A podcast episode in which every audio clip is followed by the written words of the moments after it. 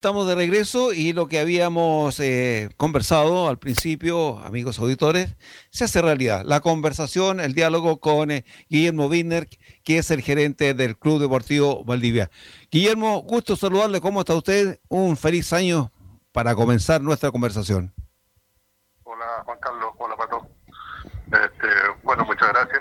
Los mismos deseos para ustedes, para la gente que lo, los apoya en el programa, para la audiencia que tienen Ojalá que para todos sea un mejor año que el año anterior. Y este no tan bueno como el que viene después y así sucesivamente. Eh, y acá ya trabajando, tú sabes que la, el básquetbol poco se detiene, así que ya estamos encaminados en el inicio de la, de la liga que es el fin de semana.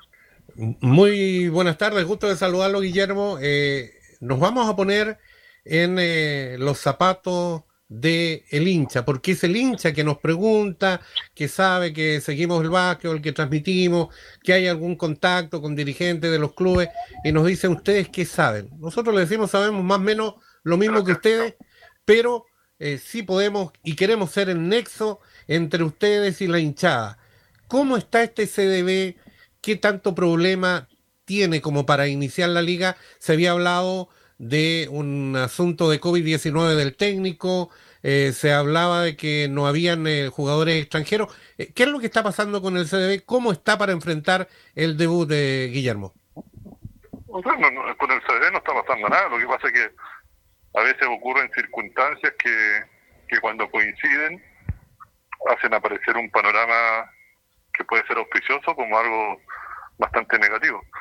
Efectivamente, Manuel en un principio había dado, eh, había tenido un, resultado PCR positivo y un par de días después se hizo un test de, antígeno y un nuevo PCR y ambos, ambos arrojaron resultados negativos. Entonces, eh, lo que en un principio era un escenario eh, bastante complejo porque al ser positivo, evidentemente Manuel no podía regresar a Chile al menos por los próximos 14 días después de que dio el, resultado positivo. Em, y obviamente eso a nosotros no, nos complicaba porque además de eso Carlos Zúñiga está en España y, y bueno, no teníamos en, esa circunstancia, no teníamos director técnico. Entonces habíamos solicitado la suspensión de los partidos de la liga, cuestión que la liga nunca contestó formalmente, pero sí sabemos que rechazaron nuestra solicitud porque programaron los partidos de nosotros igual. Y, y días después recibimos la información de Manuel de que había el, el antígeno y el PCR siguiente habían dado negativo y por lo tanto se presume que el primero fue un falso positivo y, Manuel está viajando a, a, Chile mañana y por lo tanto va a estar el fin de semana eh, con nosotros. Ahora, eso es eh, una muy buena noticia para, para el club porque es un problema menos. Eh, habíamos conversado internamente, eh, Guillermo, con respecto a la situación de extranjeros, porque esta liga se juega mm. con dos. ¿Es obligatorio? ¿Van a estar todos los equipos con dos extranjeros? ¿Valdivia tenía problemas para que llegaran? ¿Qué pasa con aquello?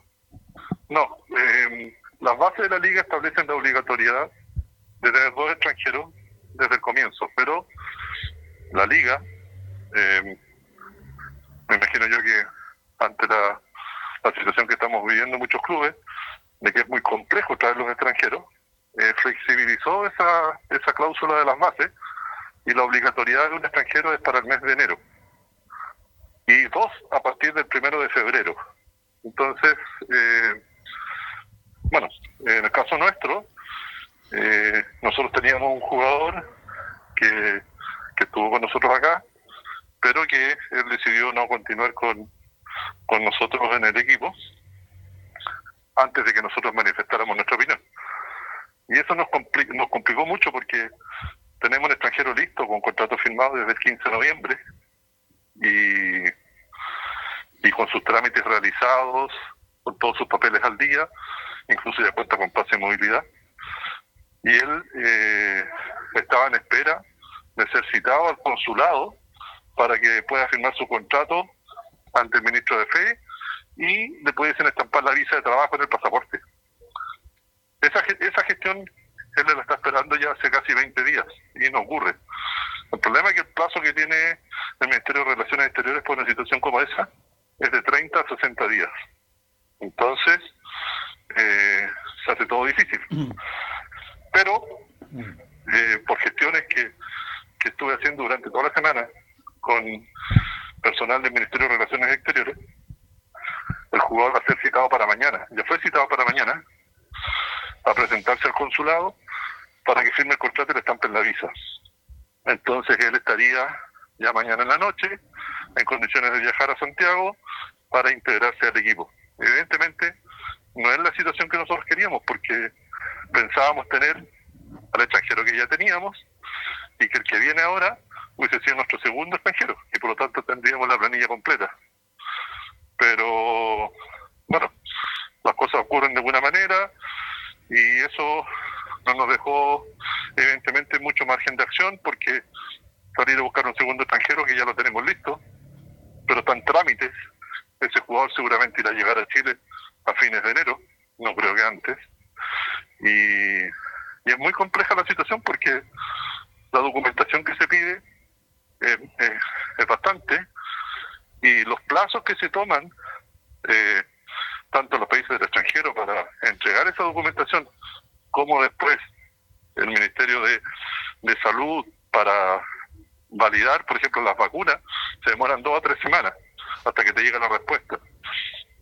Y tenía teniendo la validación de, de las vacunas, teniendo la documentación, eso se sube a un portal del consulado de Relaciones Exteriores.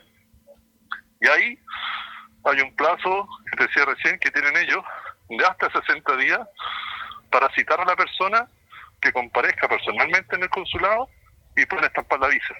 Entonces, eh, son procesos largos que, bueno, en el caso del jugador que, estaría llegando el fin de semana, nosotros pudimos acortar con gestiones que se hicieron, pero pero es difícil, entonces por eso la liga flexibilizó la exigencia del segundo extranjero.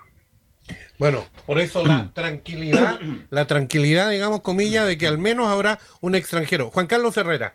Sí, eh, este segundo extranjero, Guillermo, ¿qué tal? Eh, me parece que tendría que tener otras características, no al que ustedes habían pensado por, digamos, eh, el cambio del primero. Usted lo explicaba recién de que iba a completar la plantilla este jugador que llega este fin de semana y bueno, queda e-, esa instancia, eh, usted me dice que ya está listo. ¿Qué características técnicas tiene este segundo extranjero, Guillermo? Bueno, primero, eh, ratificar lo que dices tú, es decir, el, el extranjero que llega el fin de semana era nuestro segundo extranjero, considerando que que ya teníamos era el primero.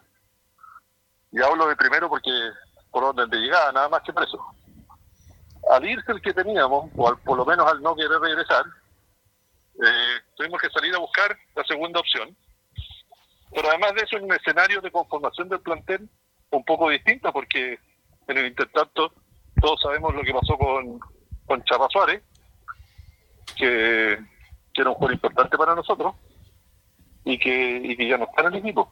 Entonces, eh, hubo que reconfigurar la situación nosotros no quisimos, ante la partida del Chapa, hacer lo que hicimos tiempo atrás, cuando se fueron otros jugadores al término de la Liga Saesa, y salimos a buscar lo que encontráramos en el mercado para reemplazarlo. Esta vez no quisimos vivir esa experiencia, sino que decimos, bueno, si hay alguien competente, de calidad, que esté dentro de nuestras posibilidades económicas y que podamos traer y que quiera venir, ese jugador obviamente que lo, hubiésemos traído.